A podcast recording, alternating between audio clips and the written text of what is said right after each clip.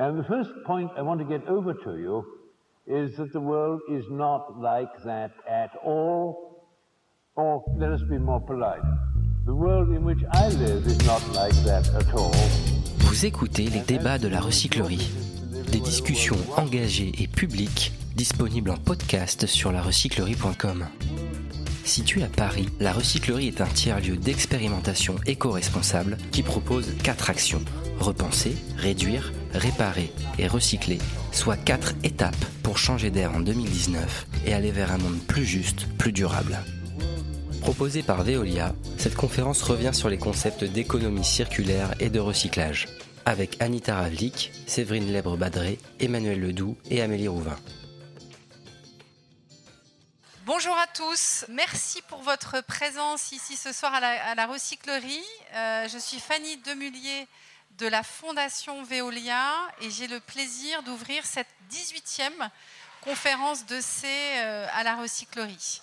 Euh, ces conférences s'inscrivent dans le cadre des missions de sensibilisation de la Fondation, sensibilisation du public au sujet d'éco-responsabilité. On va en parler ce soir et merci donc de, votre intérêt.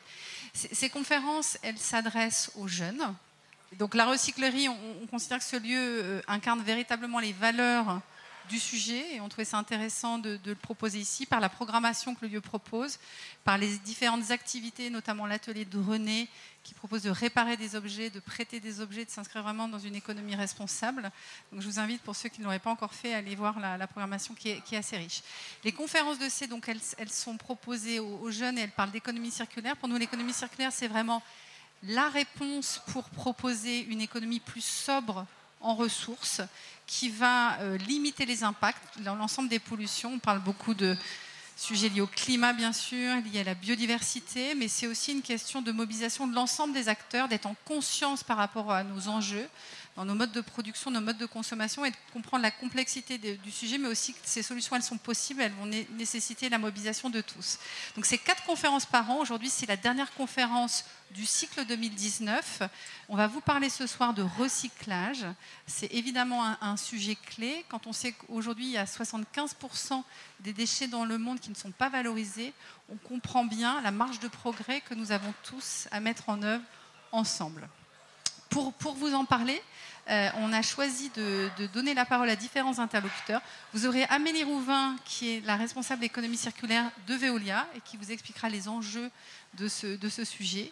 Euh, nous avons également la directrice de l'Institut national de l'économie circulaire qui est partenaire de ce cycle de conférences. L'Institut euh, bah, est entièrement dédié à ce sujet-là et on vous parlera de politique publique, de réglementation et comment mettre en musique, mettre en mouvement l'ensemble de ces acteurs. Et c'est un, sujet complexe.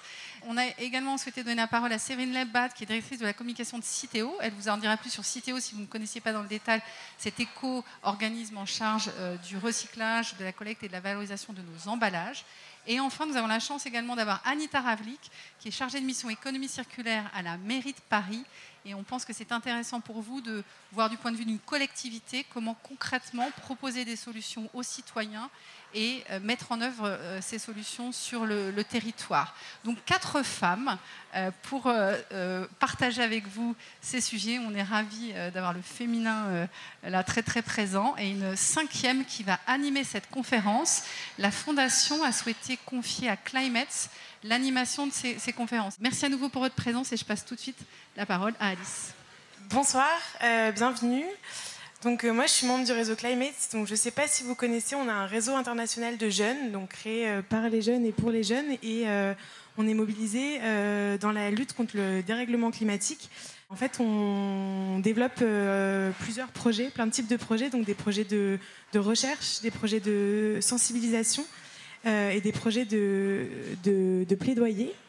Pour vous donner quelques exemples concrets, dans nos projets de recherche, par exemple, on a un projet qui s'appelle le collectif de marqués donc euh, on, sensibilise et on, écrit des articles de, recherche sur la mode éthique.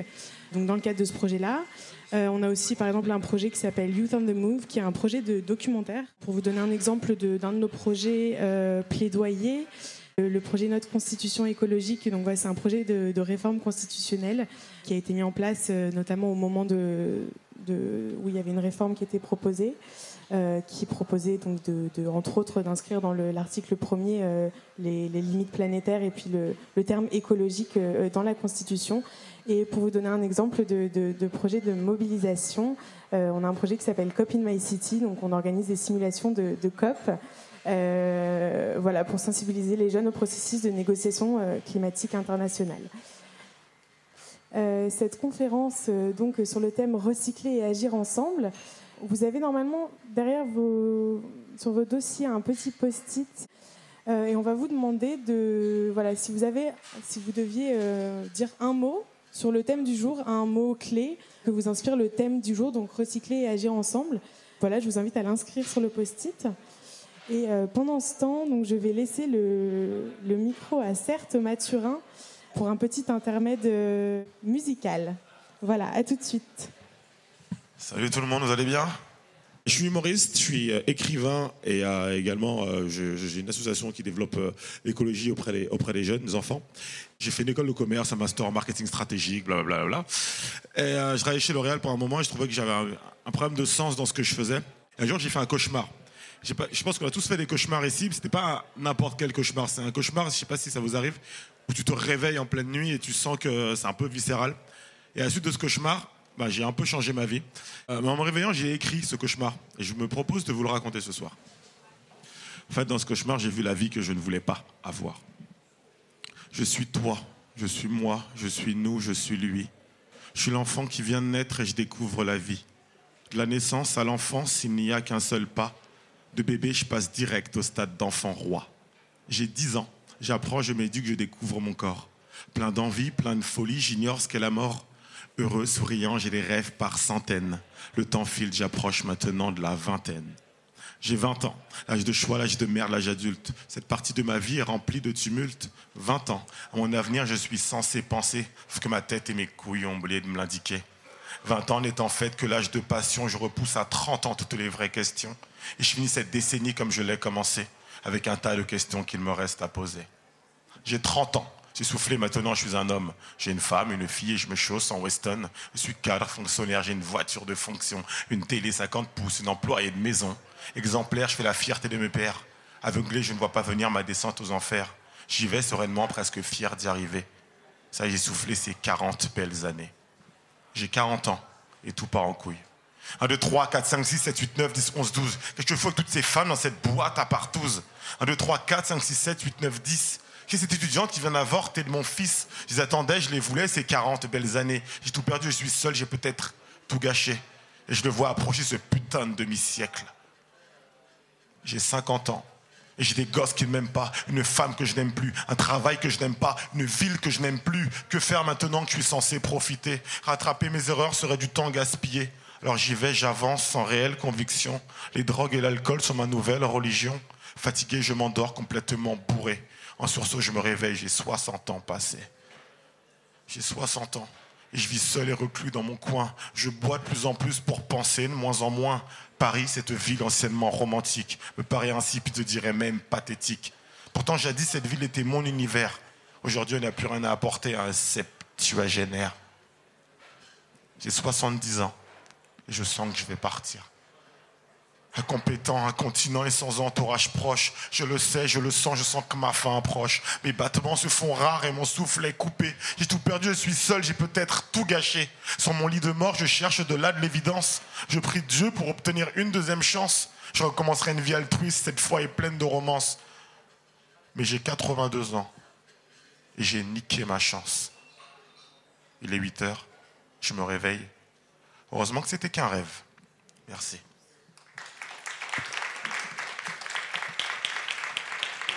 Merci.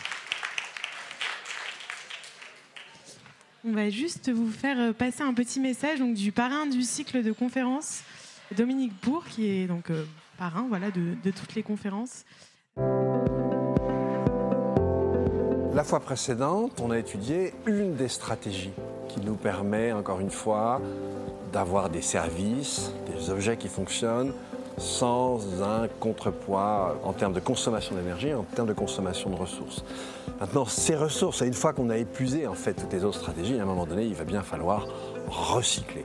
Et là, le recyclage, ça n'est pas qu'un problème technique, c'est tout autant un problème social. C'est aussi un problème de collecte, c'est un problème d'éco-conception. En fait, c'est toute la chaîne, producteurs, consommateurs confondus, qui est impliquée dans l'opération de recyclage. C'est ce qu'on verra ensemble. Voilà, donc sur ce petit teasing, je vais laisser la parole à Amélie Rouvin, qui est responsable économie euh, circulaire chez Veolia et qui va nous parler euh, du contexte de ce sujet et, des, enjeux. Merci. Bonsoir à tous. J'ai huit minutes pour vous dresser le panorama des enjeux de l'économie circulaire. Vaste sujet et complexe, alors surtout gardez bien vos questions en tête pour la fin, pour euh, qu'on puisse approfondir ensemble les, points que vous aimeriez qu'on débatte et qu'on discute. Euh, savez-vous, pour qu'on regarde bien en fait euh, le constat qui vont nous permettre de comprendre euh, en quoi c'est primordial de transformer notre modèle économique, de changer de paradigme pour une économie plus soutenable, est-ce que vous savez combien en France on consomme en équivalent planète de ressources? Oui, j'ai la bonne réponse ici, c'est trois planètes.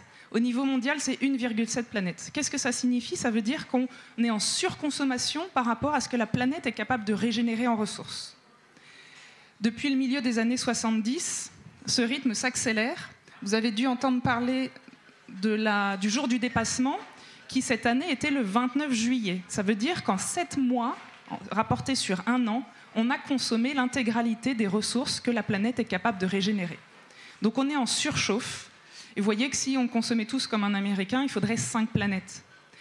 Alors, quelles sont les causes de cette euh, situation qui nous impose un, changement de paradigme? Deux causes principales. La première, c'est la démographie.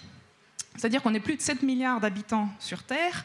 D'ici 30 ans à peine, on va être plus de 9 milliards. Qu'est-ce que ça veut dire? Autant de besoins pour se loger, se nourrir, se vêtir, se déplacer. Autant de besoins qui vont continuer à croître en eau, en ressources naturelles, en matières premières, en énergie, en surface au sol pour l'alimentation, pour l'agriculture, en, surface qui vont être bétonnées à cause de l'urbanisation croissante. Euh, mais dans l'absolu, on pourrait vivre à 7 milliards d'habitants sur Terre si on consommait tous comme un Indien à moins d'une planète équivalent. Le deuxième phénomène qui, qui est associé, en fait, c'est notre modèle d'économie qui est linéaire. On extrait les ressources de la planète, on produit, on consomme, on jette. Avec à chaque étape de la chaîne de valeur de production un gaspillage considérable. Par exemple, sur l'alimentation, c'est un tiers de la production mondiale qui est gaspillée. Et ce, à toute étape de la chaîne de valeur, depuis l'agriculteur, le fabricant, le distributeur, et nous, en tant que consommateurs, on a une part très importante dans ce gaspillage. Euh, donc l'économie circulaire propose en fait de passer d'une économie de stock, où on a tant de réserves de pétrole, de minerais dans le sous-sol, à une économie de flux, où en fait toutes ces ressources, déchets, eau, énergie, sont, euh, recirculent en fait, sont soit recyclées, réutilisées, mutualisées. Donc on passe d'une économie de stock à une économie de flux. Vous voyez ici que c'est une économie qui paraît plus complexe et le recyclage est un des éléments. Comme Fanny l'a dit, le recyclage est le dernier des quatre R dans la hiérarchie de mode de traitement des déchets. Le premier R, c'est d'abord repenser. Repenser euh, la manière de produire et de consommer avec l'éco-conception. Ensuite, c'est réduire la consommation de matière qu'on utilise pour les produits. Ensuite, c'est réutiliser, réparer, réemployer. Et là, la valeur des produits est conservée. Et enfin, c'est recycler. Donc là, on est dans un processus de transformation de la matière. Après le recyclage vient la valorisation énergétique. Voyez sur ce, schéma de l'ADEME, qui, est le schéma qui fait foi en France, que l'économie circulaire a sept piliers et le recyclage n'est qu'un seul de ces sept piliers. On pourra en parler euh, si, vous voulez. Il y a l'écologie industrielle et territoriale, l'économie de la fonctionnalité, qui est j'achète un service plutôt que d'acheter le bien dont je suis propriétaire. Euh, et la finalité au centre qui est mentionnée, c'est le, but ultime de l'économie circulaire, c'est une meilleure efficacité dans la gestion des ressources. Le but, c'est de réduire la consommation de ressources naturelles. Et si on revient sur le schéma précédent, on voit que dans cette économie circulaire, l'objectif est le zéro déchet. la question en fait du recyclage, c'est euh, pourquoi aujourd'hui on recycle aussi peu? Je vous ai montré que ce n'était pas suffisant, pour autant c'est primordial, c'est absolument impératif. Euh, mais ce n'est pas suffisant parce que même si on imaginait recycler 100% des déchets qu'on produit dans le monde et on en produit 4 milliards de tonnes, ça ne pourra jamais compenser la hausse de la consommation de ressources qui est due à la croissance économique mondiale. Donc insuffisant, mais absolument impératif et, primordial. Euh, aujourd'hui, 9% par exemple des plastiques dans le monde sont recyclés, seulement 6% des téléphones portables en France. Pourquoi si peu? Alors qu'on sait que le recyclage apporte des bénéfices en termes de réduction d'émissions de gaz à effet de serre, puisque ça évite de prélever des ressources euh, fossiles, du pétrole, alors que ça crée plus d'emplois, 25 fois plus d'emplois créés dans ces activités que dans l'enfouissement de déchets, alors que ce sont des emplois locaux, non délocalisables, et, et qui ont un potentiel considérable, puisque 80% de nos déchets sont recyclables. Donc il y a un, et que c'est un gisement de ressources, euh, de, métaux, de matériaux rares, euh, de, de, plastique contenu dans ces déchets. Donc un potentiel considérable, des bénéfices. Alors qu'est-ce qui, qu'est-ce qui bloque en fait? Plusieurs aspects qu'on va voir euh, ce soir. un élément sur lequel j'aimerais insister, c'est, le coût en fait. Bien souvent aujourd'hui, ça coûte encore plus cher que de recycler que d'utiliser des matières vierges. On estime qu'à moins de 50 dollars le baril de pétrole, euh, la matière vierge est évidemment bien plus euh, avantageuse euh, financièrement. En fait, ce qu'il faut, c'est mettre en place tous les mécanismes pour que l'ensemble des acteurs aient un intérêt à aller vers ces solutions-là. Si les solutions, si intégrer des matières recyclées dans les produits coûte plus cher à l'industriel, il va renchérir le coût de son produit. Le consommateur, est-ce qu'il va vouloir acheter un produit plus cher? En fait, il y a toute cette chaîne-là qu'il faut bien dont il faut bien prendre conscience et que chaque acteur a une responsabilité et que chaque euh, euh, aussi de chaque levier. Et notamment, voilà, cet aspect euh, financier en fait est très important parce que si on arrive à craquer en fait cet aspect-là, on pourra permettre la transformation du système économique vers un, système plus vertueux. par exemple, on a plein de déchets qui, qui nouveaux, qui n'existaient pas avant, qui arrivent aujourd'hui sur le marché nous, Veolia, on est à la, fin de la chaîne de valeur et on voit les smartphones, les écrans plats, les panneaux photovoltaïques, tout ça, ça n'existait pas avant. Ça veut dire qu'il faut développer des expertises, des technologies, des brevets, des années de recherche et développement pour pouvoir traiter ces déchets-là. On vient, d'ouvrir là le premier centre euh, européen de recyclage des panneaux photovoltaïques, c'est dans le sud de la France. Mais ça ne se fait pas comme ça, c'est-à-dire que c'est des investissements lourds, ce sont des années de recherche pour des nouveaux types de déchets qui existent, qui arrivent sur le marché. Donc tout ça, en fait, euh, euh, ça montre en fait euh, l'importance des investissements et du levier financier pour embarquer tout le monde, et aussi l'importance de la collaboration des acteurs dans les territoires, que ce soit les start-up, les entreprises, les élus locaux, les associations. Et c'est vraiment le collectif qui va permettre de faire cette bascule. Un acteur seul ne peut pas y arriver j'avais un exemple sur le plastique, mais je vais peut-être passer rapidement parce qu'on peut, on peut en parler après pour la partie emballage. Mais on, ne se rend peut-être pas compte qu'en fait, nos bouteilles plastiques ne sont pas forcément recyclées en bouteilles plastiques. Euh, aujourd'hui, euh, il y a un objectif européen qui est d'atteindre 25% de plastique recyclé dans les bouteilles plastiques en 2025. Donc on en est encore très loin. Aujourd'hui, la majorité des bouteilles plastiques sont recyclées en fibres euh, polaires, en isolant. Euh, donc il y a une, perte de valeur en fait euh, dans ces processus. Il y a différentes formes de recyclage, le surcyclage qui permet de, créer des produits qui ont plus de valeur que, euh, que celui d'origine. il y, a des choses absolument incroyables. chez Veolia, par exemple, on est capable de produire du bioplastique à partir des eaux usées. Je ne sais pas si vous vous rendez compte un peu de ce que ça signifie de la prouesse technologique, mais typiquement, ce sont des, genres d'activités qui ne sont pas euh, financièrement viables et même pas dans les décennies à venir. Donc il y a énormément de technologies qui existent et encore une fois, le levier, un levier important, parce qu'il y en a d'autres, on va parler du réglementaire, mais c'est vraiment de réussir à craquer euh, euh, ce, mécanisme financier-là pour, pour pouvoir faire cette transformation. Non pas une transition, mais vraiment une transformation. Juste terminer, vous dire que ce n'est pas un sujet que déchets, l'économie circulaire. On peut aussi parler euh, eau, énergie, et c'est vraiment une économie de flux. Voilà, je vous remercie. Merci beaucoup. Euh, alors, si simplement, est-ce que, euh, voilà, si tu devais choisir un, mot-clé qui a été écrit ici. Futur, anti-gaspillage, éduqué, système, développement durable, zéro déchet, urgent, tri, réutiliser, matière, renaissance, responsabilité, compost, collectivité, lenteur, matière. Je vous les lis parce que vous les voyez peut-être pas forcément. Euh, j'aime bien le lien euh, parce que euh, évidemment on peut partir sur responsabilité, réutiliser, etc. Mais en fait la notion de lien, elle est vraiment clé c'est comment on fait le lien entre tous les acteurs et comment on fait le lien entre tous les sujets. Ce qui est intéressant dans l'économie circulaire, c'est que ça permet de décloisonner en fait euh, les sujets aussi bien euh, euh, voilà eau, énergie, déchets, tout ça est un ensemble et décloisonner les directions dans les entreprises, les directions au sein des collectivités locales et décloisonner les acteurs de plus opposés, le public au privé, les startups aux, aux grands groupes et, vraiment de faire ce, ce lien du collectif. Donc, voilà. Merci beaucoup. Oui, effectivement, ça fait, ça fait écho à ce que tu disais sur la nécessité de collaborer entre les acteurs.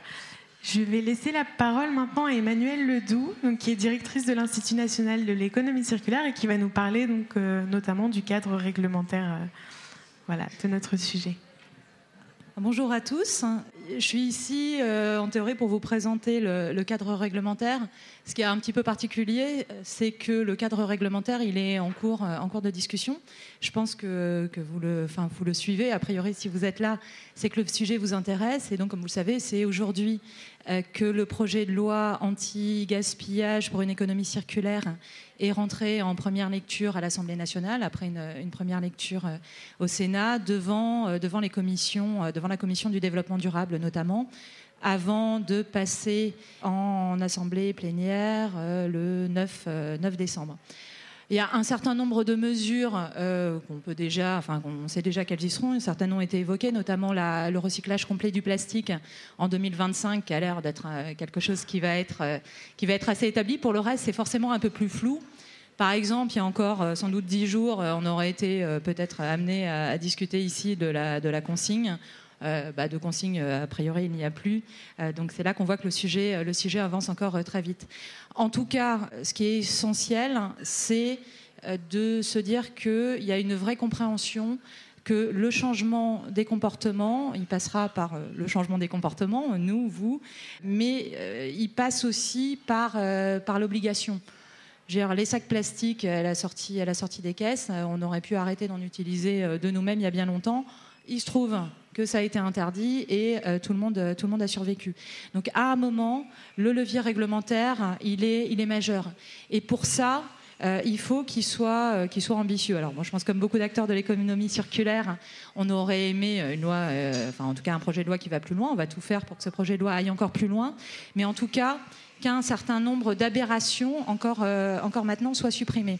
C'est-à-dire que là, il y, a vraiment enfin, des, irritants hein, qui ont été rappelés. C'est-à-dire que souvent, il est plus cher de recycler euh, que de jeter. Il est plus cher euh, souvent aussi de réemployer euh, que de recycler. Alors qu'on a, a rappelé la hiérarchie des normes. Évidemment qu'il faut réemployer avant de recycler. Et ça, dans une entreprise, une organisation quelle qu'elle soit, c'est incompréhensible. De la même façon d'ailleurs qu'il va être plus cher pour une collectivité de, louer un véhicule dont elle a besoin deux mois par an plutôt, plutôt que de l'acheter. En tout cas, la fiscalité qui sera appliquée là-dessus sera, sera moins favorable. Donc il y a une vraie importance là-dessus que la loi d'abord, hein, les décrets d'application ensuite, c'est-à-dire qu'il y a le niveau de vigilance citoyen euh, sur ce qui est en train de se passer au niveau, au niveau réglementaire doit, doit rester important, aille, euh, aille loin. Et pour ça, il faut euh, des objectifs qui soient clairs. Donc là, il y a eu un certain nombre d'intégrations déjà dans le projet de loi. Il y a des amendements qui arrivent qui donnent des objectifs clairs. On a déjà parlé de 100% des plastiques recyclés en, 2000, en 2025. Il faut aussi des objectifs d'intégration de matériaux recyclés et euh, partout. Euh, euh, donc, alors c'est possible à différents, niveaux. évidemment, c'est plus compliqué dans le bâtiment que, dans d'autres secteurs. Enfin, dès que les, assurances commencent à jouer, qu'il y a une question de prise de risque, c'est plus long. Mais il, faut, il faut vraiment que ça soit une obligation, ne serait-ce que pour une chose. par exemple, on prend, enfin, prenons, je sais pas, la bouteille d'huile. Euh, autant, tous autant qu'on est, euh, ça, commence à être un, élément important euh, dans nos choix de consommation d'avoir du matériau recyclé, mais c'est quelque chose qu'on regarde quand on atteint déjà un certain niveau d'achat. Je vais acheter une bouteille d'huile, fondamentalement, qui est 20% de plastique recyclé dans ma bouteille ou pas, souvent, ça ne sera pas déterminant, un déterminant dans mon choix. Et le plus simple, au fond, c'est qu'on ne me laisse pas le choix. Et ça remet tout le monde à un certain niveau de concurrence qui permet d'avoir oui, encore une fois, de ne pas avoir le choix, c'est encore parfois la meilleure façon de, faire le bon choix. Euh, d'autant qu'il y a des questions de liberté, etc. Je ne suis pas sûre que notre liberté s'exprime dans le, taux de plastique recyclé euh, dans, les, dans les bouteilles d'huile alimentaire. Euh, que dire aussi? Il y a la partie comportementale qui devra être associée, et c'est aussi d'ailleurs parce que notre comportement évolue que la loi peut aller plus loin. Enfin, je m'explique. Dans un, certain nombre de, réunions qu'on a pu avoir, il y a une trouille phénoménale de l'écologie punitive. C'est-à-dire qu'à chaque fois qu'on dit quelque chose, c'est attention, ça va être de l'écologie punitive. Je pense que tout le monde est un peu traumatisé par euh, l'écotaxe. Euh, bon, ce à quoi on peut évidemment leur répondre que si on fait rien, on sera tous très très punis. Enfin, déjà, ça commence à arriver. Au-delà de ça, on, voit bien que finalement, la réception euh, citoyenne, elle est bonne sur ces sujets. Euh, les gens ont compris euh, dans leurs organisations professionnelles, ils ont compris dans leur famille, ils sont interpellés par leurs enfants, alors enfants que vous êtes pour un certain nombre, qui interpelleront, enfin, interpellés par leurs enfants plus tard. enfin, enfants, je ne dis pas que vous êtes des enfants, mais vous avez encore des parents. donc, ça, permet aussi à la loi, finalement, et au texte d'aller plus vite. Et alors sur cette dimension comportementale, il y a d'ailleurs aussi un sujet intéressant, c'est que c'est euh, dans l'enthousiasme que, les choses, se gagnent. Il y a euh, des, études qui sont plutôt pas mal, qui sont menées là-dessus. On a testé entre la culpabilité et la fierté dans le tri, vraiment dans l'acte de tri, ce qui marchait le mieux. Et euh, alors c'était presque un peu contre-intuitif. Moi, je pensais que la culpabilité, ça allait être assez efficace. En fait, la culpabilité, ça marche, dans les actes environnementaux, ça marche à peu près comme pour les régimes à savoir, euh, je fais un régime, euh, mais quand même, euh, enfin, je mange le paquet de chipster. Après, je ne vais pas avoir un phénomène de compensation qui va s'opérer, enfin moi, pas spécialement moi, mais de façon générale, ça va être mort pour mort, de toute façon, on dit, et, enfin, et ça ne sert plus à rien. Et dans, les actes environnementaux, ce qui est assez intéressant, c'est que c'est la même chose. C'est-à-dire si je sais que j'ai fait ce qu'il fallait pas, enfin, j'ai vidé ma poubelle jaune dans la poubelle verte parce qu'il n'y avait plus de place et, et que j'avais pas envie de remonter, Finalement, euh, ça va s'enchaîner après parce que, euh, voilà, de toute façon, la fin du monde en 2050, un peu plus, un peu moins, c'est pas moi qui va changer ça, etc., etc. Donc il y a vraiment de l'importance, euh, une vraie importance de jouer sur la fierté, donc d'éviter de culpabiliser ses amis pour ceux, d'entre nous qui ont une une attitude, une attitude vertueuse et, vraiment de, de, jouer sur la fierté, fierté de, bah, euh, peut-être d'avoir annoncé un voyage en avion un peu loin, euh, fierté euh, de bien trier, fierté d'avoir fait 500 mètres de plus pour aller acheter des gâteaux qui étaient moins emballés, etc. etc. Fierté même interquartier, ça marche sur des groupes. Il y a une expérience qui a été faite à Marseille qui montre que bah, si on explique que si on me dit que dans mon quartier, on est bien meilleur sur le tri que dans le quartier d'à côté que j'aime pas trop, bah, ça marche, ça marche plutôt pas mal. Donc, voilà, c'était pour essayer de coller au thème recycler et agir ensemble. Euh, voilà, donc je, répète, l'Institut national de, l'économie circulaire, nous on regroupe des entreprises, des collectivités, des associations. Euh, voilà, nous ce qu'on a vocation à faire, c'est de pousser évidemment la loi pour que ça aille plus vite, plus fort et puis bon, voilà, on espère enfin, finalement qu'il y aura aussi d'autres lois pour que ça aille plus vite, plus fort, parce que là, ça va pas très vite et pas très fort. Et puis voilà, d'engager des démarches vertueuses qui commencent aussi, qui commencent dans les organisations, dans les organisations professionnelles, mais euh, qui commencent aussi, euh, qui commencent aussi chez vous. merci beaucoup. Et je vais vous demander, donc, comme, comme Amélie, de réagir si vous pouvez à un des mots qui a été écrit par l'Assemblée. peu simple, mais il y a urgent et lenteur à côté. Finalement, ouais, il est assez urgent de ralentir. Mais ouais, c'est un peu facile. euh, non, non, d'autre euh, euh, bah, responsabilité. Enfin, ouais, je pense que c'est, le mot qui est le plus, le plus important. Il faut qu'on on est responsable dans, nos actes quotidiens, on est responsable dans nos organisations professionnelles. Et enfin, j'aime bien le AO Dario, mais bah, c'est, chacun, c'est aussi chacun soi qui doit qui doit se mobiliser. Et au fond, euh, je ne suis pas sûre que ce soit un sujet euh, très, très générationnel. Enfin, toute génération, euh, il y a eu des générations vertueuses, d'autres qui le sont moins. et oui, on, est responsable, effectivement, on n'est pas forcément responsable du monde dans lequel on arrive. on est responsable de celui, de celui qu'on laisse. Et voilà, et ça va de penser à fermer la lumière quand quand, on quitte une pièce, à, à, penser une autre façon de consommer et à interroger tout le temps, tout le temps nos actes. Merci beaucoup.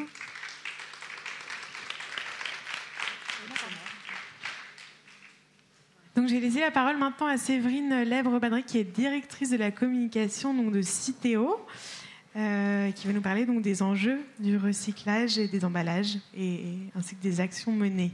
Merci. Bonjour à tous, bonsoir à tous. Euh, ce que je vous propose, c'est après ce que vous avez entendu, moi je vais vous faire un double... Euh, un double focus, à la fois sur un secteur, qui est le secteur des emballages et des papiers. Je pense que vous serez plutôt, on va beaucoup plus parler d'emballage euh, ce soir euh, sur ces enjeux d'économie euh, circulaire et et de mobilisation collective pour euh, développer l'économie circulaire. Et puis ce que je vous propose, c'est de faire un, focus sur ce que chez Citeo on essaye d'imaginer euh, et de faire en matière, euh, ce qu'on essaye de faire en matière de mobilisation des consommateurs et de gestes de tri. Je voulais prendre les mêmes mots que ceux qui ont déjà été pris, mais je vais quand même prendre le mot responsabilité pour commencer. Juste pour vous dire, Citeo, de, quoi est-ce qu'on s'occupe exactement? Citeo, on s'occupe initialement de mettre en place pour le compte des entreprises, fabricants et grandes distributions qui, qui utilisent des emballages on appelle ça mettre sur le marché des emballages, et des papiers. On s'occupe pour leur compte de euh, mettre en place du tri, du recyclage et globalement de développer la recyclabilité des emballages et des papiers. C'est un concept euh, qu'on appelle la responsabilité élargie du producteur. C'est pour ça que je voulais rebondir sur le thème responsabilité, qui est bien un thème collectif et qui est pris en charge collectivement. C'est euh, un concept qui est apparu, vous savez, à peu près dans les années 70, quand on a commencé à travailler sur la notion de euh, pollueur-payeur, et quand la loi française a introduit le concept de pollueur-payeur et la responsabilité élargie du producteur. C'est une traduction de ce, conseil, ce concept. Euh, aujourd'hui, euh, nous, travaillons sur deux, ce qu'on appelle filières de recyclage, puisque le but euh, de ce travail-là, c'est à la fois de développer le tri, c'est de développer des solutions de recyclage et c'est de trouver des débouchés pour la matière recyclée. On en a déjà parlé, on a évoqué ce sujet-là, mais l'économie circulaire se met en place à partir du moment où, quand vous recyclez, vous avez une utilisation de la matière recyclée dans les conditions évidemment économiques dont on a, dont on a parlé. Donc nous, au sein de Citeo, euh, on s'occupe évidemment de, mettre en jeu cette responsabilité d'entreprise avec les quatre... Euh, euh, les quatre euh, leviers euh, sur lesquels vous avez travaillé, vous avez, qui vous ont été évoqués, repenser, réduire, recycler, réemployer, ce qui dans le domaine de, l'emballage et, du papier a un sens particulier. Le sujet de la mobilisation des consommateurs est absolument important. Aujourd'hui, on a en matière de euh, recyclage d'emballage et des papiers un enjeu prioritaire euh, qui est de continuer à développer le geste de tri. Il a été évoqué tous les enjeux euh, planétaires, économiques, euh, nationaux. Et Dominique Bourg le disait, il y a aussi des enjeux individuels et des enjeux sociétaux derrière ce, sujet-là. Et donc nous, une des tâches qu'on s'assigne et à laquelle on est très attaché, c'est comment faire pour développer euh, un des mots que vous avez également mis euh, ici, le geste de tri, comme solution à l'échelle pour pouvoir réellement rentrer dans une boucle de recyclage. Juste pour vous dire pourquoi on fait ça et comment on le fait, après je vais aller assez vite, je, voulais vous montrer quelque chose sur lequel on, travaille, qui est cet art de décision du geste de tri. Un geste euh, citoyen, aussi euh, quotidien que le geste de tri, est un geste qui pour autant n'est pas un geste uniquement simple et intuitif. Euh, c'est évidemment ce que nous disent beaucoup les consommateurs. C'est un geste euh, qui est reconnu comme le premier geste éco-citoyen. Regardez euh, les, études qu'on peut mener, on voit que euh, quand la conscience environnementale est, forte, on, signale, on, signale, à chaque fois le tri et le recyclage comme une solution. Et pour autant, c'est un geste du quotidien. C'est un geste qui est facilement vécu comme un geste contraint. Et c'est un geste sur lequel on parlait de fierté tout à l'heure. C'est difficile pour le consommateur de revendiquer une fierté du geste de tri. Je ne suis pas sûre que euh, chacun d'entre vous ou d'entre nous, on passe beaucoup de temps dans nos relations professionnelles, amicales, etc., à échanger sur le geste de tri et sur la manière dont on trie aujourd'hui. Donc nous, aujourd'hui, on, on, essaye de supprimer ce qu'on appelle, et ce que vous voyez ici, ce qu'on appelle tous les micro-stress du quotidien qui peuvent venir freiner et décourager le geste de tri. Et on va essayer de travailler en mobilisation et en communication sur chacun de ces leviers-là, ceux qui sont à notre main. Par exemple, la première chose qui fait que je vais trier, c'est est-ce que j'ai une intention de trier? Je vous l'ai dit aujourd'hui avec, euh, on va dire, le sentiment d'urgence. C'est encore un mot qui est là. Donc, ce qui est bien, c'est que je vais pouvoir. Le sentiment d'urgence environnementale, l'intention de trier progresse euh, beaucoup. Mon problème, c'est comment est-ce que je vais la concrétiser? Pour pouvoir la concrétiser, est-ce que je sais ce que je dois faire? C'est ce qu'on appelle, nous, la connaissance de la consigne de tri. Comment j'ai bien la bonne information euh, sur euh, mon geste de tri, là où je suis et selon le geste de tri que je dois faire. Parce que nous, on a la chance de travailler sur un seul geste de tri, qui est celui, enfin deux gestes de tri, les emballages et les papiers, qui sont très proches. Mais évidemment, en tant que consommateur, je suis exposé à bien plus de gestes de tri que ces deux gestes de tri-là. Donc comment est-ce que je sais ce que je dois faire? Si je sais ce que je dois faire, je continue mon geste de tri. Si je ne sais pas ce que je dois faire, je sors du geste de tri, sauf si je trouve facilement l'information. Donc ça, c'est tout un axe de travail qu'on a chez Citeo. Euh, et on réfléchit avec les acteurs de la grande consommation, par exemple sur l'utilisation euh, euh, des scans code barres, etc. C'est comment je fais pour avoir la bonne information sur mon geste de tri par rapport euh, au, à l'emballage ou au papier que je souhaite trier. Ensuite, est-ce que je crois, est-ce que je comprends l'information, est-ce que je la crois? Ça, c'est un autre euh, élément euh, très important.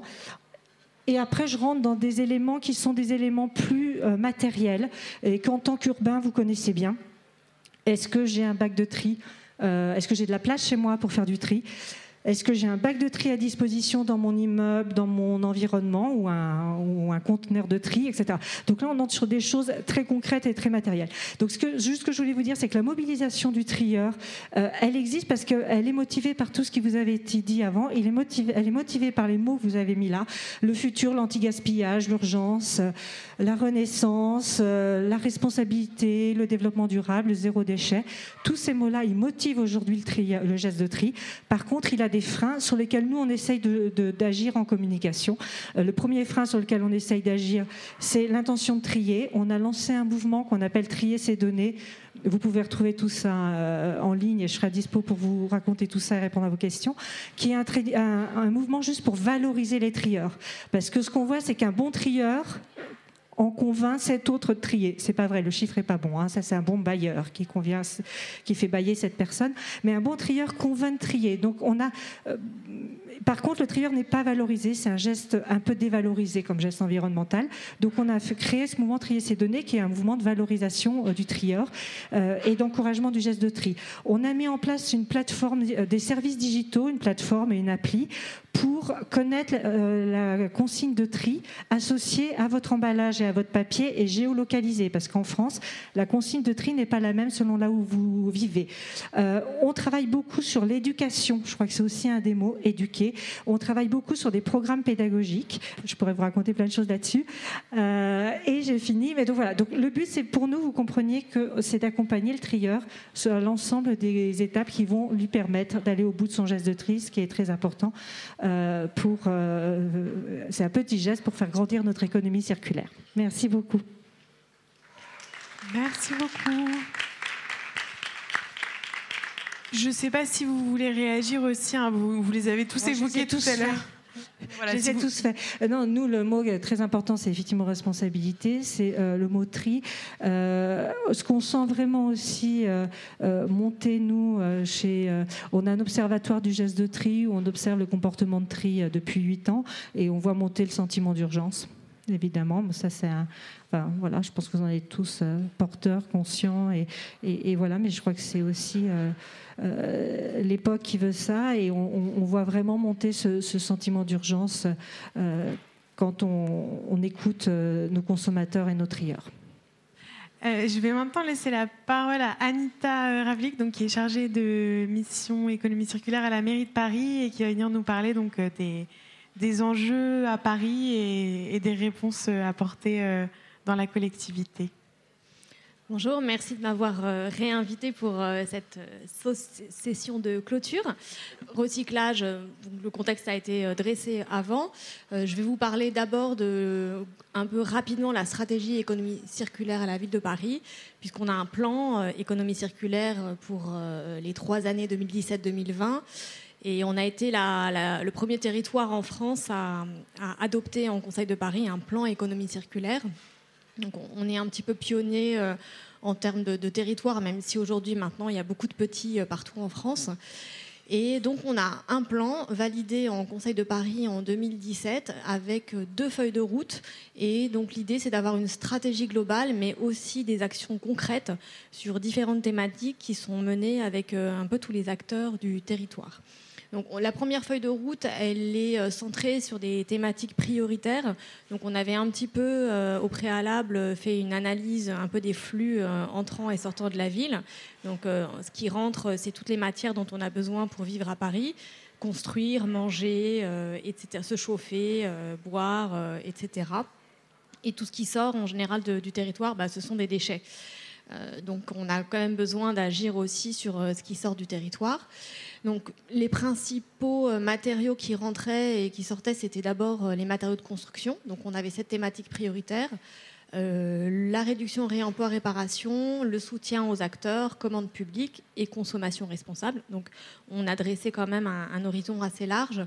Et donc, la deuxième feuille de route qui a été adoptée un an plus tard en 2018, 15 nouvelles actions. L'idée, c'est d'avoir des, nouveaux thèmes. Euh, qui s'ajoute déjà au champ d'action précédent, donc avec une administration exemplaire, euh, des actions avec le secteur culturel, événementiel, toujours la consommation responsable, et aussi un volet éducation et formation. Donc vous voyez que quand même on, a essayé d'agir, euh, d'être bon élève et d'agir en amont du déchet, donc avec la réduction, du réemploi, la réutilisation, voilà, du, repenser les besoins pour éviter de produire du déchet. Mais on a quand même besoin euh, d'agir, comme le disait Dominique Bourg, sur aussi euh, bah, le, recyclage. Et donc euh, les domaines qui sont plus liés au recyclage, aménagement, construction, dans la commande publique aussi, dans les achats qu'on va pouvoir faire, on peut accompagner les actions de recyclage et dans la consommation responsable qu'on encourage aussi à Paris. Euh, donc, dans ce temps un peu court, j'ai décidé de vous présenter des, exemples euh, clés. En fait, j'ai sorti quatre exemples. Mais en fait, euh, sachez que sur le territoire parisien, il se passe beaucoup de choses, il y a beaucoup d'actions, et donc on pourrait vraiment en parler longtemps. Mais bon, voilà, j'ai choisi d'isoler quatre exemples, deux en fait sur une cible particulière puisqu'en tant que collectivité territoriale, on a un rôle euh, moteur dans la stratégie, dans une politique globale qu'on va conduire euh, pour nous, pour les acteurs du territoire, mais aussi pour, euh, pour les, Parisiens, les usagers et qui tous ceux qui viennent à Paris. Donc, par exemple, pour les particuliers, on a une obligation de collecte des déchets. Et comment on peut agir? Eh ben, On peut agir en allant plus loin dans les collectes sélectives et donc on a lancé euh, bien avant euh, l'obligation réglementaire qui s'imposera en 2025 la collecte des déchets alimentaires, donc d'abord sur deux arrondissements en 2017, je crois. Donc dans le deuxième et le douzième. Et puis euh, là, cette année, il y a un peu moins d'un mois, on, a commencé sur le 19e arrondissement. Et donc, ça permet en fait de, de massifier, de valoriser un gisement et donc de pouvoir faciliter du recyclage.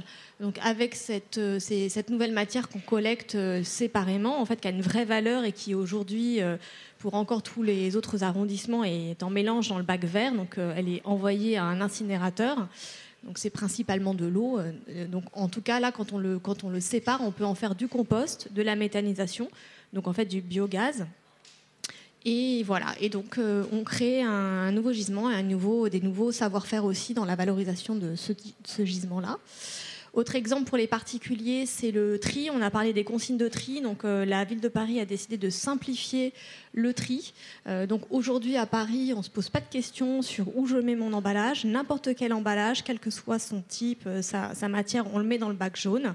Et ça, en fait, qu'est-ce que ça, ça crée? Bah, Ça crée en fait des nouveaux gisements et donc en massifiant du gisement, on peut euh, éventuellement, pourquoi pas, accompagner la recherche et développement aussi euh, donc pour euh, étudier comment la valorisation de, matières qui aujourd'hui de matériaux qui ne sont pas recyclés. Donc ça, ça a aussi pour effet d'augmenter en fait la captation de tout ce qui est aussi recyclable dans le bac jaune. Et donc finalement, on récolte mieux. Alors, pour terminer, deux exemples pour les professionnels. Donc là, c'est le bâtiment. Euh, on, est aussi euh, force et on peut impulser euh, l'utilisation de matériaux recyclés dans le bâtiment. C'est ce qu'on a fait dans des projets exemplaires comme la maison des canaux, enfin les canaux dans le 19e. On a valorisé 95% de matériaux dans la réhabilitation du, lieu. on utilise aussi des matériaux recycler, là par exemple la crèche Bourdan, donc en façade, ce sont des panneaux de bois en matériaux recyclés. Et on peut aussi euh, susciter la création de filières de recyclage. Euh, le verre plat euh, jusqu'à aujourd'hui n'était pas du tout recyclé. Et là, dans une opération un peu pilote avec un bailleur social de la ville, vu qu'on peut travailler sur un, un, gros gisement, on peut derrière convaincre des industriels de faire de la recherche sur une possibilité de recycler. Donc ça, c'est la force de frappe, on va dire, ville de Paris. Et voilà, un dernier exemple pour les déchets professionnels, c'est sur euh, les vêtements professionnels. Euh, jusqu'à il y a euh, trois ans, il n'y avait pas de recyclage des, vêtements professionnels, contrairement aux vêtements particuliers. Vous avez voilà un organisme qui, s'occupe de ça. Il y a une vraie filière donc pour recycler. Les vêtements professionnels partaient directement à l'incinération. Et en se mettant ensemble avec la SNCF, la Poste et les ministères, et eh ben on peut créer une filière. C'est ce qui a été fait la FreeVep. Et donc à la ville, par exemple, on a euh, collecté 4,5 euh, tonnes de vêtements professionnels qui ont pu partir en filière de recyclage euh, plutôt que d'être brûlés. Donc, bah, beaucoup d'autres choses. donc, on, a un mail économie.circulaire@paris.fr. Euh, et aussi, je vous ai un peu mis le, mail volontaire euh, du climat à paris.fr. Si vous avez envie d'être volontaire du climat à Paris, c'est possible. Euh, vous pouvez vous engager et participer en fait à, un mouvement collectif. On essaye d'engager le plus possible les citoyens dans nos stratégies développement durable au sens large. Merci beaucoup. Et donc, idem, si vous voulez réagir à un des mots qui a été écrit ici. J'aime bien le mot or parce que or, euh, bah, c'est vrai que tout ce qui est matière, euh, finalement, ça peut valoir de l'or. Et, euh, aussi, je mettrais dedans toutes les ressources humaines, les compétences, les envies, aussi bien l'humain que la matière. tout finalement peut être transformé en or quand on a un peu une envie collective et une énergie collective à mettre dans les projets.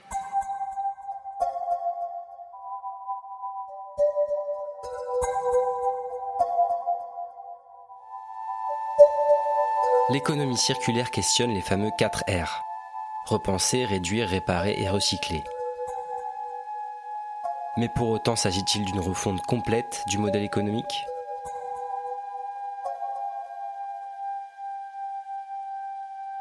Donc je vais maintenant vous laisser la parole à vous si vous avez des questions.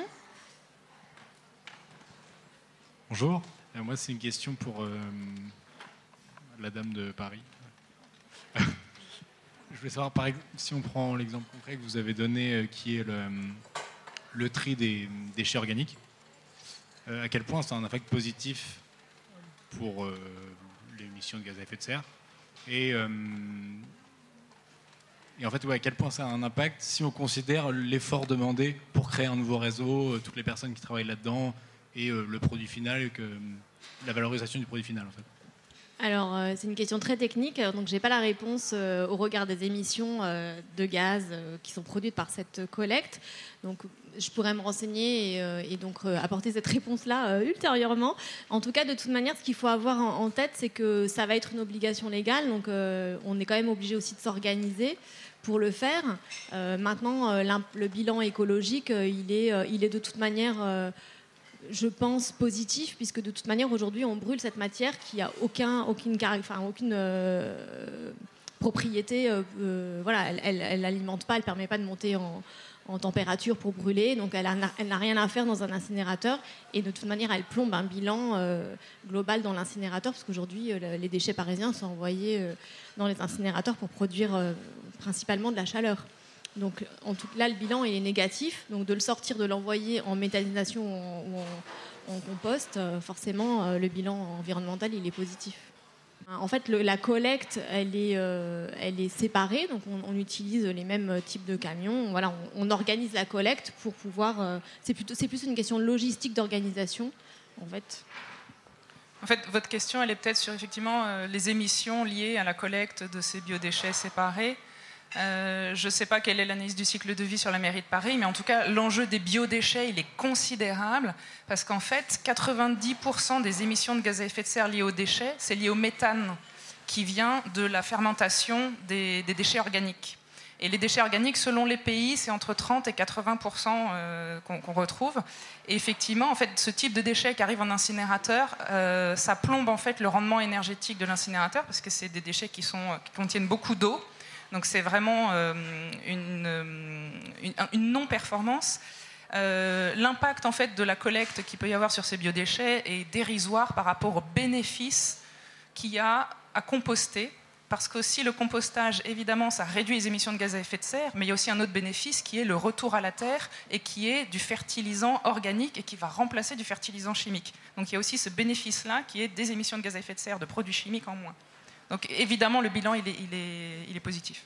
Et euh, les camions donc, euh, roulent au biogaz, donc euh, il y a aussi une réduction de l'impact. Si c'est pour ça, si c'est la question, c'est rajouter un circuit de collecte. En tout cas, les camions roulent au biogaz, donc on a aussi un retour finalement de, de, ce qu'on produit pour utiliser en énergie de déplacement.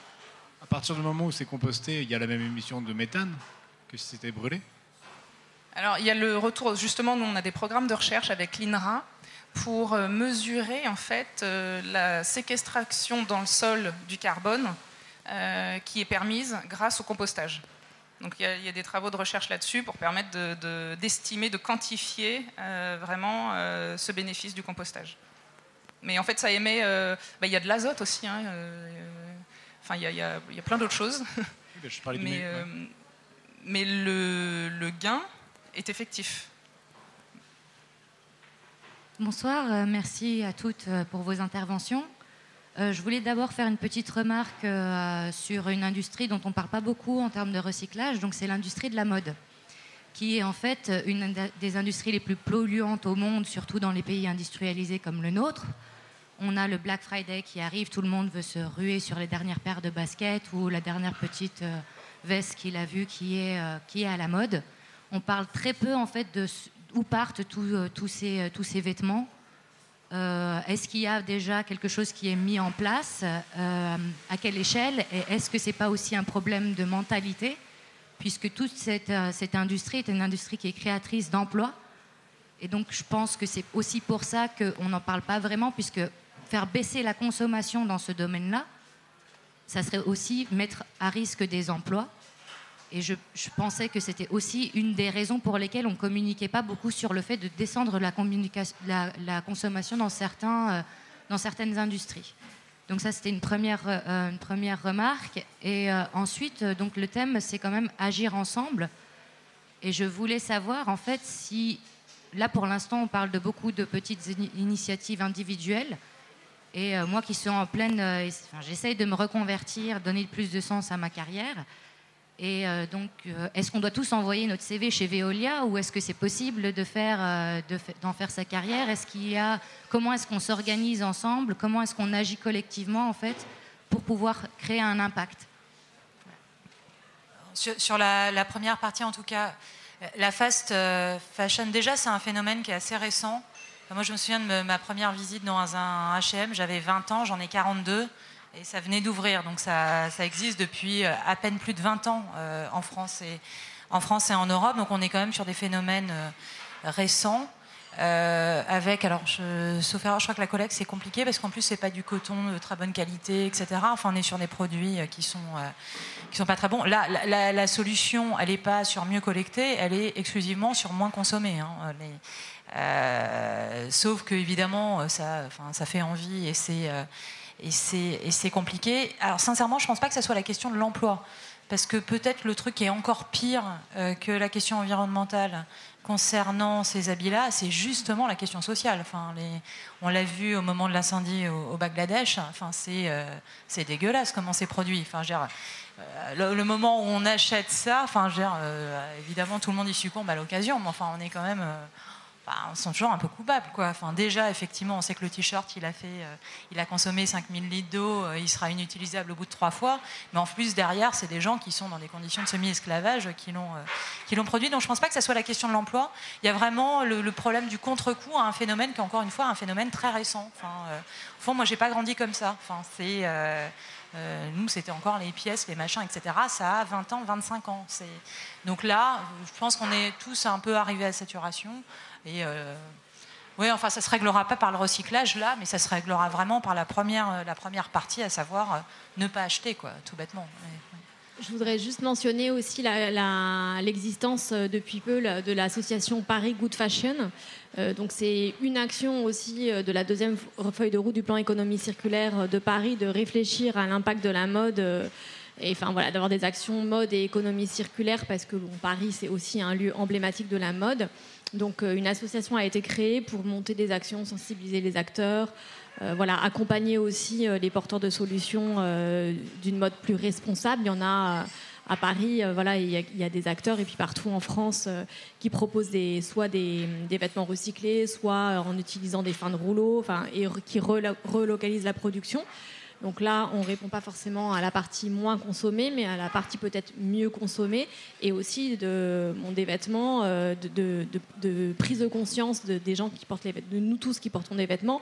Qu'est-ce que j'ai sur le dos Comment il a été fabriqué Mais ce qui est vrai finalement euh, aussi pour l'alimentation. Donc l'alimentation, la prise de conscience avec l'aspect santé, elle est euh, grandissante. Maintenant, c'est vrai que mode, voilà, on touche aussi à l'image, à l'aspect, mais bon, en tout cas, il y a une action qui est menée. Alors, ça reste un peu peut-être petite échelle, mais quand même, euh, voilà, elle existe, euh, Paris Good Fashion. Donc, ça, ça peut aussi aider euh, à prendre conscience et à changer son, mode de consommation.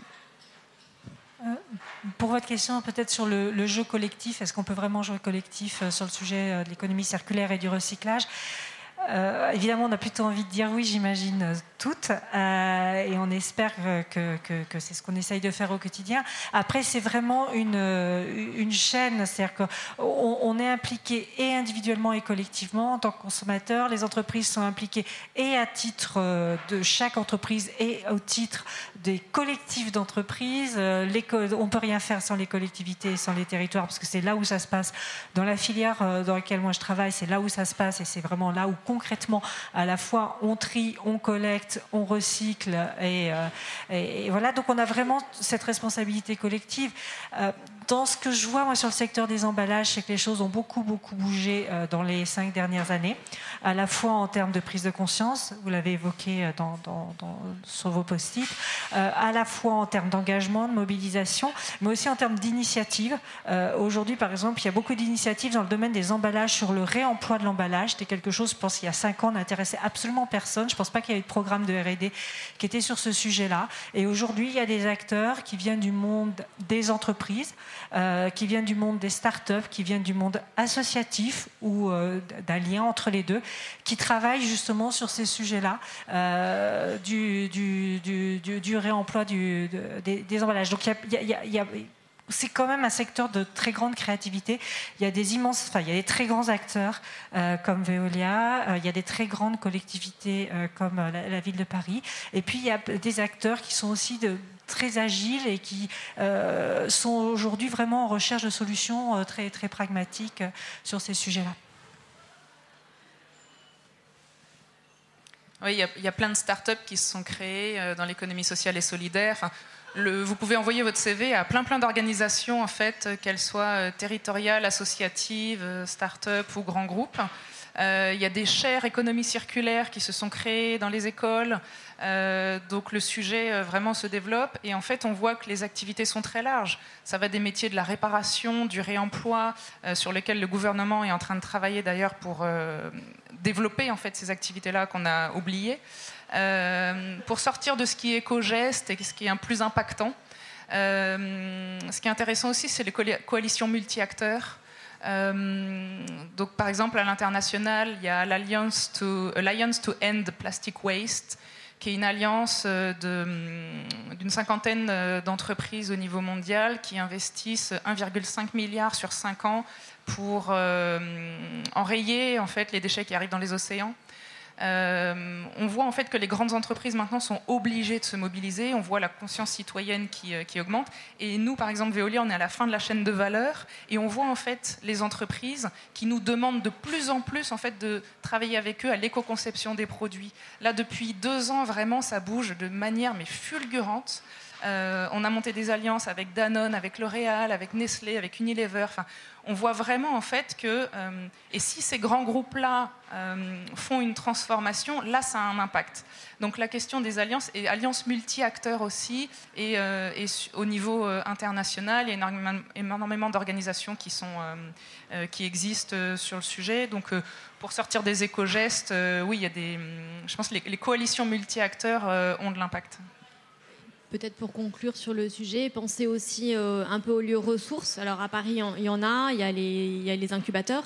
Paris Senco a un incubateur dédié à l'économie circulaire. C'est une manière aussi de, se connecter à d'autres porteurs de projets. Euh, Paris Senco, qui a un incubateur, il y a un, site internet. Euh, les canaux aussi, on en a parlé, donc qui est un lieu dédié à l'économie sociale et solidaire, aux économies innovantes, qui ont des programmes spécifiques pour accompagner les porteurs de projets. Euh, par exemple starter euh, social. Euh, et puis d'autres lieux aussi make sense qui ne sont pas forcément liés à la ville de Paris, mais qui sont aussi des incubateurs et des accompagnateurs pour développer des projets et qui permettent de se mettre en réseau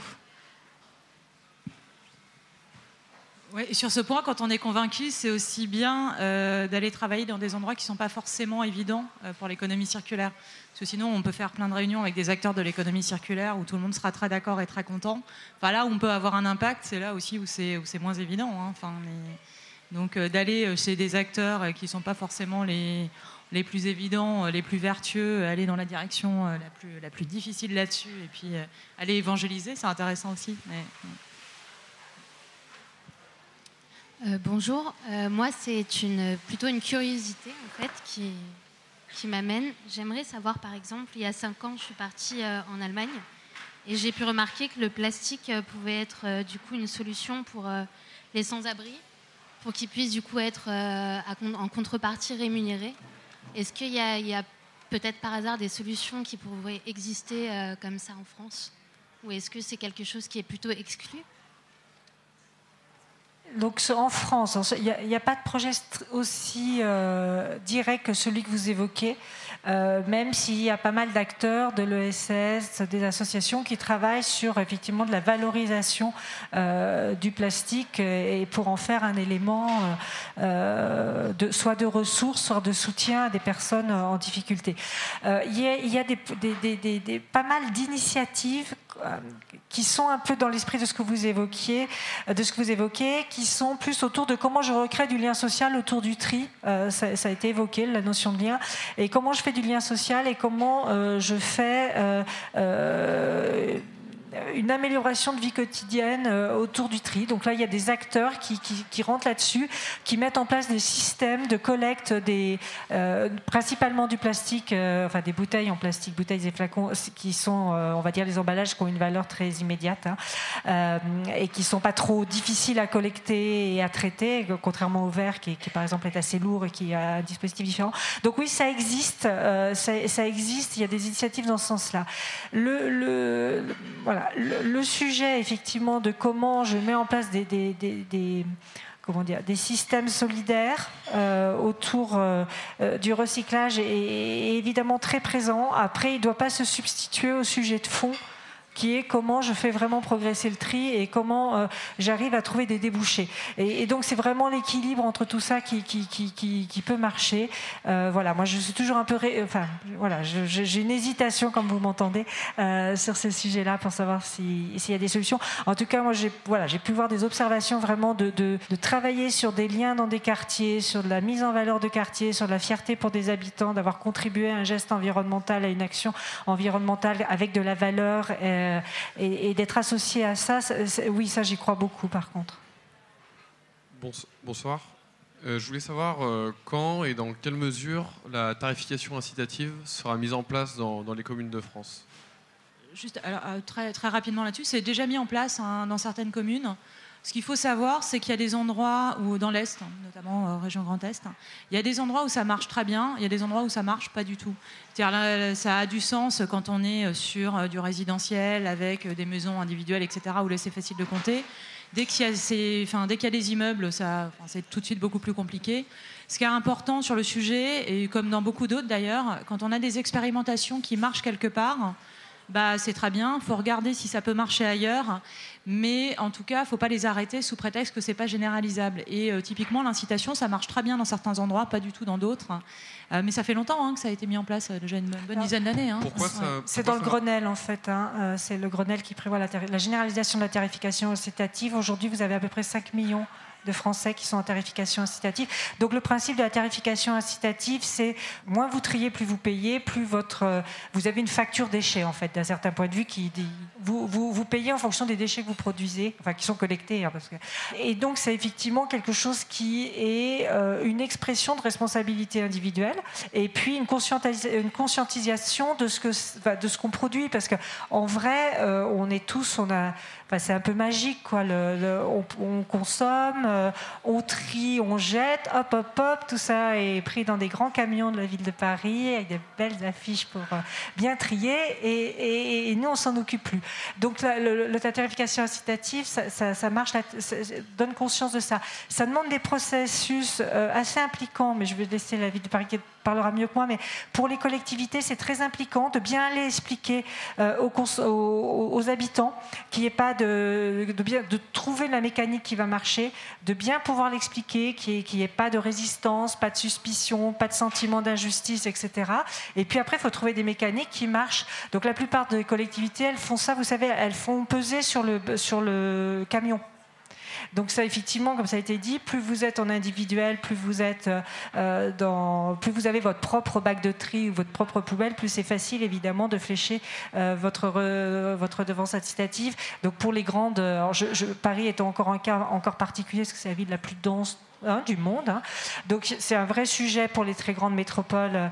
Euh, voilà. Mais c'est un levier euh, qui, vaut vraiment le coup de, développer et qui vraiment euh, change complètement de ce qu'ont pu nous dire les collectivités qui l'ont mis en place, change quand même complètement le rapport aux déchets et, au tri des habitants. Pourquoi vous avez dit qu'il y avait des aspects négatifs euh, sur la tarification incitative Je vais peut-être pouvoir répondre à un, aspect de cette question-là. Donc, à Paris, en effet, il y a une, grande complexité si on voulait euh, mettre en place la tarification incitative.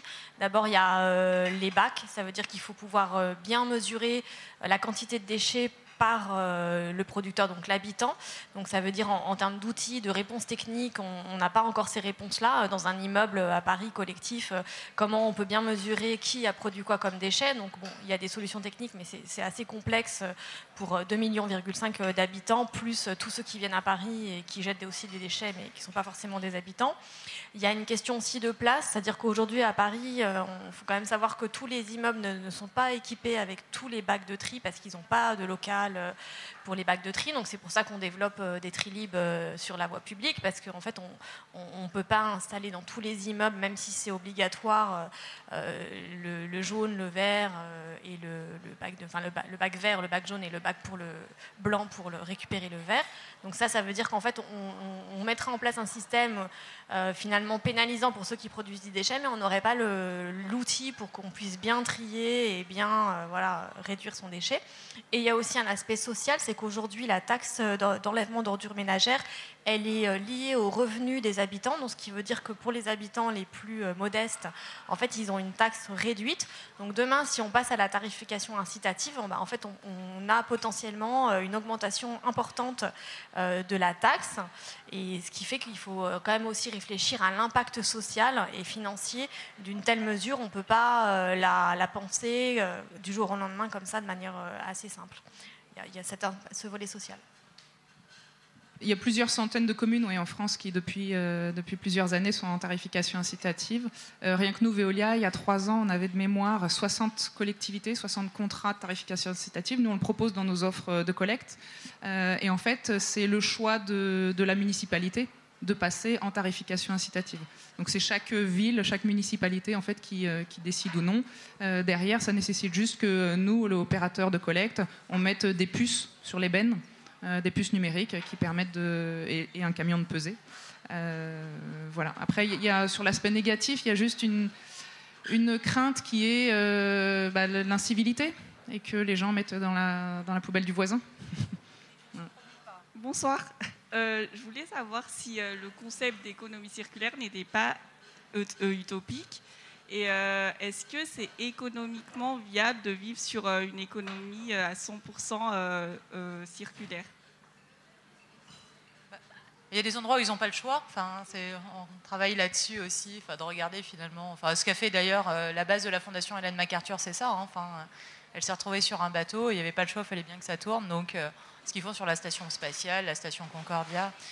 De toute façon, enfin, l'idée, c'est pas, euh, pas du tout. Enfin, euh, c'est de rester dans le champ de euh, nos ressources sur, euh, sur un an et de ne pas dépasser. Alors il ne s'agit pas de dire qu'on n'utilise plus de ressources, c'est qu'on utilise celles qui sont à notre disposition. Fondamentalement, l'économie circulaire, c'est la gestion en bon père de famille, enfin c'est de la bonne gestion, c'est-à-dire on ne dépense pas plus qu'on gagne, euh, on investit un peu plus quand ça dure plus longtemps, on achète... on n'achète pas du neuf quand on peut réparer on recycle. Enfin voilà. Et là, très clairement, si on serait un foyer, la planète, juste on consomme au-delà de nos moyens. Donc on voit bien que c'est pas viable. Donc, euh, c'est le contraire en fait qui est pas euh, qui est pas viable. C'est-à-dire qu'à un moment, on atteindra complètement les limites. Et enfin, on est déjà au-delà des limites. De toute façon, enfin, au fond, c'est pas exactement comme si on avait le choix. Et donc l'idée, c'est de trouver des solutions pour que ça soit euh, le plus doux possible. mais voilà, enfin, on a dit le nombre de planètes qu'on consommait, c'est 1,7 pour, pour tout le monde. C'est juste pas possible en fait. Alors, c'est une utopie dans le sens où aujourd'hui, on, a, on estime que 9% du monde est circulaire. Donc arriver à 100%, oui, c'est une utopie. Euh, maintenant, économiquement, c'est viable parce qu'en fait, aujourd'hui, il y a un gaspillage considérable de ressources et de valeurs. Chaque fois qu'il y a un déchet, c'est de la perte de valeur. Et donc euh, la Fondation Hélène MacArthur, qui est l'organisation internationale qui pousse depuis des années ce, ce je dis pas concept parce que pour moi c'est pas un concept, c'est vraiment une démarche de transformation. La Fondation Hélène MacArthur a estimé combien on pouvait récupérer en points de PIB si on mettait en place l'économie. Donc oui, le système, il est économiquement, il est viable. C'est euh, cette bascule et cette transformation à faire. Et surtout aujourd'hui, pourquoi économiquement c'est pas viable? Parce qu'en fait, on n'intègre pas dans les prix les externalités négatives. Toutes les conséquences sur l'environnement de pollution, en fait, on ne les paye pas dans le prix de nos produits. Et en fait, c'est ça qui ne va pas. Mais si demain on intègre les externalités négatives, donc il y a toute une démarche aussi pour intégrer ça dans les bilans comptables des entreprises, l'Institut euh, de l'économie circulaire fait beaucoup de travaux là-dessus, à partir de ce moment-là, ça veut dire qu'on aura un vrai coût réel. Aujourd'hui, le prix de la fast fashion, euh, ce n'est pas le coût normal parce que toutes les, pollutions, derrière toute euh, l'incidence, euh, tout l'impact, en fait, il n'est pas intégré dans le prix de revient et dans le prix de vente. Donc en fait, notre système économique, là, il marche sur la tête, il n'intègre pas tout ça. Donc euh, cette utopie, elle est réaliste, en fait. Dans le sens où, économiquement, ça tiendra la route si on intègre aujourd'hui les coûts de pollution qui en fait incombe après à des opérateurs. Ben voilà, nous, on est spécialisé Veolia en dépollution, euh, mais normalement, tous ces coûts-là devraient être intégrés dans, les, dans, le prix de vente des produits. On paierait le juste prix. Merci. On va juste prendre une dernière question ici. Je suis désolée, c'est la conférence touche à, touche à sa fin, donc rapidement une dernière question. Pardon, je vais essayer d'être très, très très rapide. Déjà, je veux rebondir sur ce que vous avez dit. Euh, quand vous dites que c'est économiquement viable, il faut faire quand même attention parce que si on prend la globalité, on se rend compte que l'augmentation de PIB n'est pas du tout compatible avec la transition énergétique la transition de déchets, etc., qu'on doit faire. Donc ça, c'est très important. Ça a été prouvé assez clairement, si ça vous intéresse, par des experts comme Jean-Marc Jancovici ou Valérie Masson-Delmotte. Euh, voilà, ça c'est juste pour dire par rapport à ça, malheureusement, c'est pas compatible. J'aimerais beaucoup hein, pouvoir vivre dans un monde avec des, trucs où on continue, mais, mais non. Euh, moi, ma question, elle était très claire, c'était surtout pour la mairie, la mairie de Paris. Euh, justement, pour revenir à ça, en termes de COD, par exemple, on sait que toutes les actions individuelles qu'on peut faire, ça représente que 10% de l'impact euh, réel que ça aura en termes d'écologie, de, déchets même. Et donc on sait que les industries sont ceux qui créent quand même le plus de déchets, euh, parce qu'en même temps c'est gros, hein, c'est le bâtiment, on a tous besoin de se loger, donc c'est pas pas une, réflexion négative que je fais, c'est juste un fait. Et du coup ma question, comme on, cherche à tous faire des efforts, c'est aujourd'hui quelle est la part de recyclage en pourcentage de tout ce qui est émis par le bâtiment et par toutes les grosses industries dans Paris par exemple. Comme ça, ça nous donnerait un truc assez précis. Euh, désolé pour la longueur de ma question. Merci. Alors pour, euh, pour répondre là-dessus, euh, on travaille avec Jean-Marc Jancovici, avec Carbone 4. Euh, il a un prisme qui est purement énergie et CO2. Ce qu'il faut bien comprendre, alors peut-être, désolé si ça n'a pas été clair dans, dans le, le discours sur l'économie circulaire, mais le discours de l'économie circulaire justement a pour but la réduction de consommation de ressources, la réduction de consommation d'énergie. C'est ça l'impératif, c'est ça la finalité de l'économie circulaire.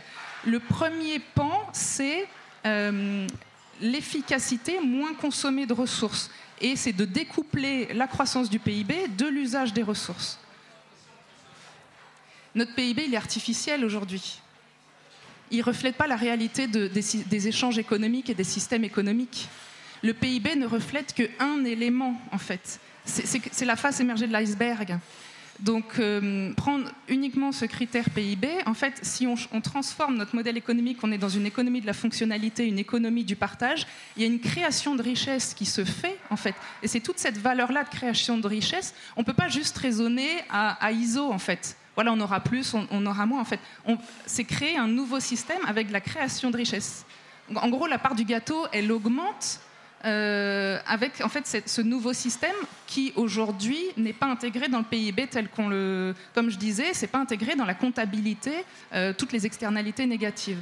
Il y a de la perte de valeur et c'est toute cette création de richesse qui va qui va venir en plus. Oui, oui, Ben oui, fait. on- n'est peut-être pas obligé de rester sur un indicateur qui finalement est aussi remis en question. Et pourquoi mesurer euh, finalement avec le, PIB Il y a une création de richesse euh, humaine. Il y a, voilà, donc euh, il y a aussi des travaux qui nous conduisent à repenser euh, la- les indicateurs et la valeur des indicateurs. On va devoir euh, arrêter les, questions-réponses. Le, voilà, il est 20h passé. Euh, si voilà, vous pouvez poursuivre vos, échanges euh, par la suite.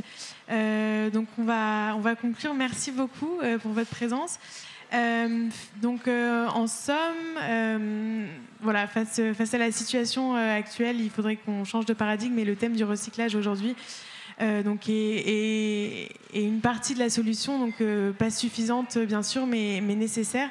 Et ce qui ressort donc de l'ensemble de, vos interventions, euh, c'est finalement la collaboration entre euh, échelles, entre acteurs. Euh, voilà. Merci beaucoup. Merci, mer- merci à, tous les intervenants. Moi, je vais juste revenir sur les mots-clés parce que je pense qu'ils résumaient quand même vos sujets de, préoccupation et une partie des, solutions.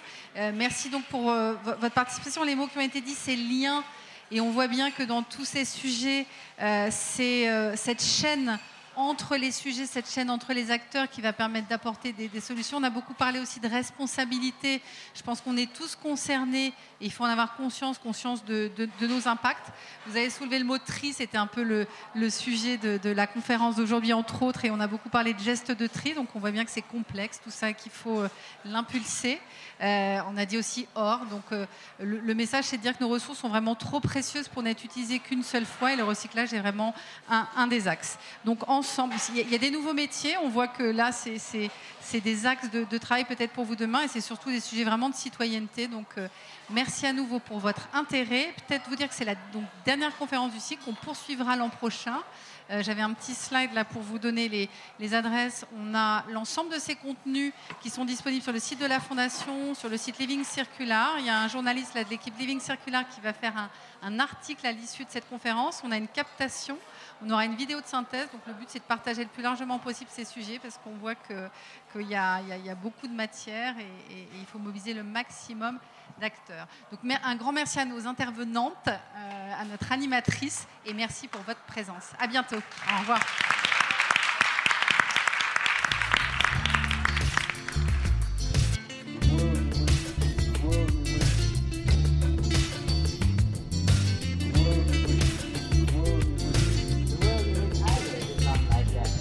Merci d'avoir prêté une oreille attentive à cette discussion.